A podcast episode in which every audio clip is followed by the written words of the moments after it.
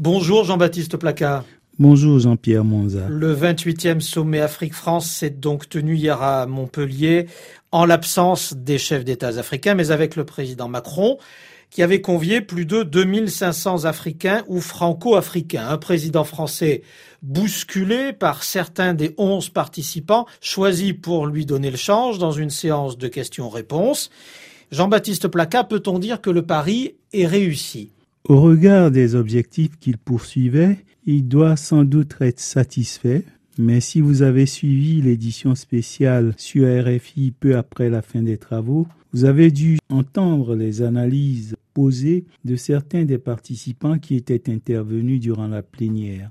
Deux d'entre eux disaient n'avoir pas reçu de réponse satisfaisante à leurs questions et se demandaient si ce flou n'était pas délibéré. L'un d'eux s'est même avancé à suggérer qu'il doutait de la sincérité de tout cet exercice, puis il a conclu qu'il espérait n'avoir pas été instrumentalisé. S'il est une crainte que les organisateurs ne doivent pas minimiser, c'est que des jeunes gens comme celui-là rentrent chez eux avec un tel doute et que leurs parents et amis qui leur avaient dit de se méfier les accueillent avec un on t'avait prévenu que tu te ferais avoir. Mais après tout, Jean-Baptiste Placa, il n'y a jamais d'unanimité totale autour d'un tel rassemblement.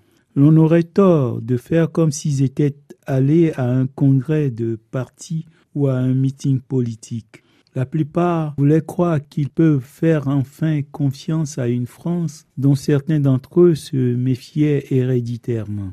Ce serait une erreur de les prendre pour une foule que l'on aurait retournée d'autant que beaucoup parmi eux l'ont répété, leurs proches vivent cette excursion comme une trahison. La suite doit absolument leur donner raison d'y avoir cru. Sinon, d'autres incompréhensions suivront et les anciennes grandiront.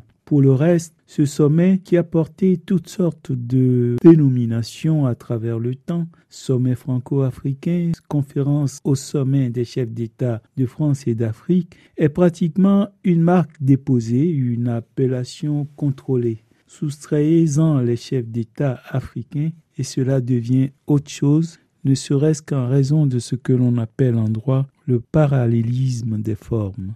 Sur un tout autre sujet, Emmanuel Macron lui-même a répondu qu'il devait bien traiter avec ceux qui étaient aux commandes des États africains parce que ses interlocuteurs de Montpellier ne lui seraient d'aucun secours s'il devait obtenir une autorisation de survol quelque part pour les avions de l'armée française.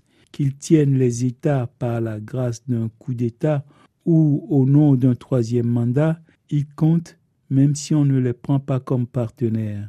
Et puis, dans la mesure où certains, comme l'a reconnu le président Macron, sont parfaitement honorables, on ne peut laisser leur place à table à la société civile sans risquer d'autres psychodrames. Finalement, rien ne vous a agréablement surpris dans cette rencontre. Agréablement, peut-être pas, mais il n'est pas banal de voir Achille Mbembe en cheville ouvrière, comme on l'a qualifié, d'un sommet France-Afrique. On n'est pas obligé d'applaudir. Mais si les chefs d'État africains ne se sont pas aperçus depuis, près de quatre décennies de ce que vaut Achille Mbembe, que voulez-vous que nous y fassions? S'il avait eu à choisir entre la France et un État africain, le choix, nous en sommes convaincus, n'aurait fait l'ombre d'aucun doute.